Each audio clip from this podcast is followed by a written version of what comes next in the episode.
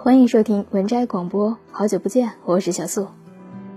这期的文章摘自于腾讯娱乐的呃微信公众号“颜红和陈思成”，作者是颜红。刘烨安娜一场有关驯养的童话。这个周末，某真人秀节目播出以后，诺伊一如既往的上了热搜，跟随其后的是他的妈妈安娜。他闪闪发光的背景也被一次次挖掘出来。出身于演艺世家，毕业于巴黎大学，精通五种语言，曾任职于法国驻京大使馆，开过自己的摄影展。无数人倾羡于安娜的这份卓越。但相较于少年成名、一直混迹于娱乐圈顶端的刘烨，就有些名不经传，没那么大吸引力了。刘烨曾经说过。安娜于他最为珍贵的意义，只有在他身边，自己才能够安然入睡。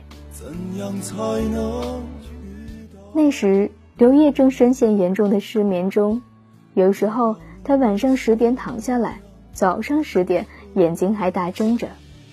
他依赖安眠药和酒精的叠加功效，痛恨睡眠好的人。娱乐圈里失眠者不少。与其说这是抑郁症，不如说这是成功综合症。刘烨年少成名，二十一岁还在上大三的他，主演了霍建起导演的《那人那山那狗》，此片获得了包括金鸡奖在内的多项奖项，少年刘烨借此进入了众人的视线。二十三岁，他凭借蓝宇的角色摘得台湾金像奖。二十五岁。他在《拿什么拯救你，我的爱人》中饰演龙小雨，忧郁羞涩的气质加上高颜值，让观众如剧中白富美一样对他一见倾心。他也借此攀上了演艺事业新的高峰。张爱玲曾经说过：“出名要趁早，来得太晚的话，快乐也不那么痛快了。”说这话时，他才二十来岁。已经报得大名，但他还尚不知，这种爆发性的快乐如同饮酒，畅快之后，没准儿就有了酒伤。之后的很多年里，张爱玲都失落于无法超越自己。有次她梦见别人的成功，醒来之后难过的哭了。刘烨亦如此，原来就敏感脆弱的他。担心刚刚得到的知名度会迅速失去，以后自己还有没有细节？纷至沓来的成功让他上了瘾，他依赖它如毒品，以至于还在手里时就开始害怕断顿。恐惧让他一夜一夜的无法安睡，最要命的是没有人可以帮到他。我亲爱的你在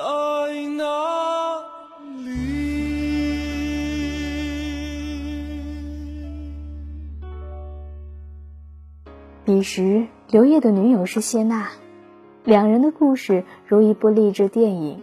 谢娜陪伴着刘烨一点点积攒起声誉，同时她自己也在努力，不甘做刘烨背后的女人。但这种原本应该被励志光芒照耀的情节，落实到生活中却很是沉重。刘烨的声名鹊起，让谢娜同样处于压力中，她卯足了劲儿追赶，两人渐渐。离多聚少，暗生猜忌，最终感情也渐行渐远，只能以分道扬镳收场。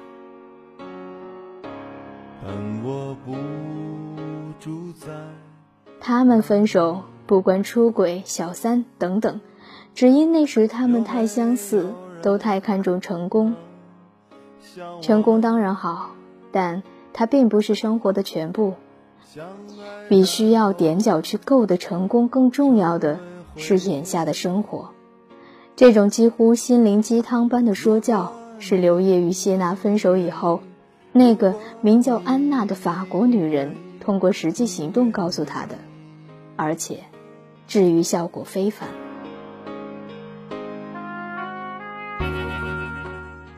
他们一道去旅游，开车来到挪威中部，安娜对他说。你今晚别喝酒，也别吃安眠药，睡不着就睡不着。若睡不着，明天咱们就在这个酒店待一天。刘烨依言而行，很快入睡。他第二天，他第二天醒来无比激动，像溺水者看到绳索。他发现生活原来有新的可能。这情形延续了很多年，安娜成了医治他的药，只有在他身边，他才能睡得好。入睡。意味着最彻底的松弛。安娜到底通过什么让身心绷得那么紧的刘烨得以放松？一个人的家应该与这个人的精神状态是非常契合的。记者拍摄到的刘烨的家居状况，让人能够对安娜的生活理念略窥一斑。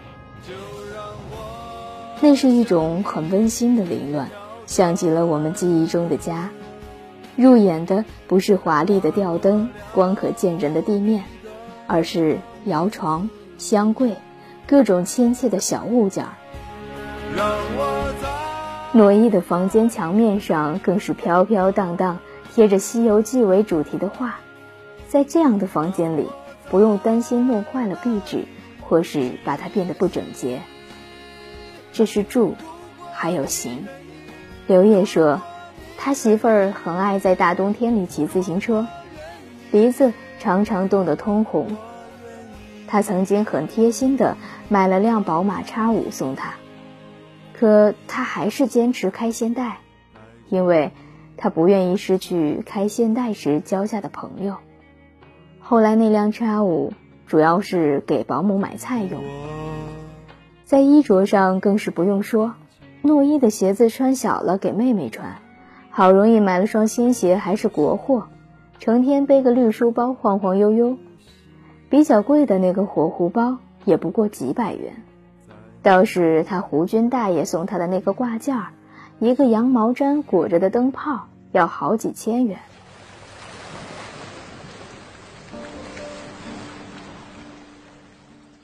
至于刘烨那句“你妈太会过了”，更是被粉丝们津津乐道。一个特别会过日子的法国女人，一听就很喜感。以刘烨的收入，安娜和她的孩子们不难过上奢侈的生活。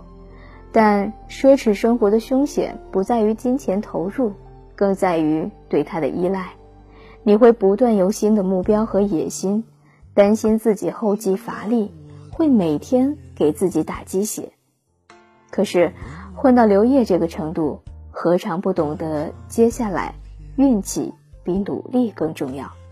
恐慌与无力感涉踪而来，一旦爱上奢华，就像打开一个潘多拉的盒子，接下来的事儿你无法再掌控。而安娜式的生活让她能够游刃有余，他对成功无所求，只想干点自己喜欢的事儿。他对刘烨也无所愿。看他哪儿都好，越看越可爱。刘烨娇嗔地说：“安娜对他的宠爱，让他都懒得追求完美。”是啊，完美虽然好，但如果他让你食不甘味、夜不能寐，倒不如退一步，享受身边的海阔天空。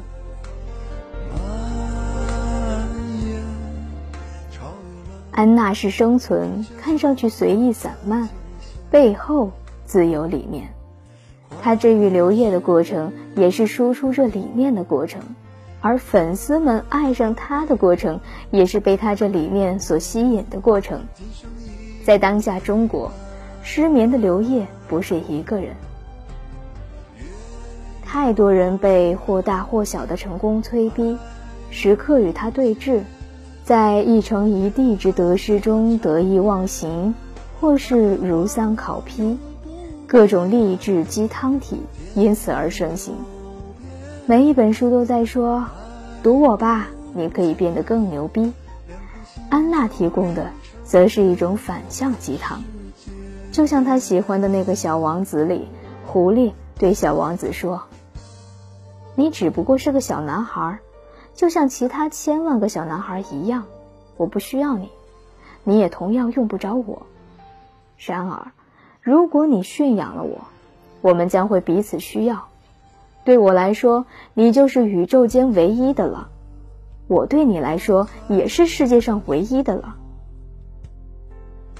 你看，唯有相互驯养，彼此付出耐心，才可能把万千中的一个变成世间唯一的途径。这事儿，非关成功。刘烨与安娜的故事是另一个有关驯养的童话，比王子与公主相遇了更值得咂摸，也更美好。最起码，王子与公主未必培养得出像诺伊这样明媚的孩童，但安娜与刘烨可以做到。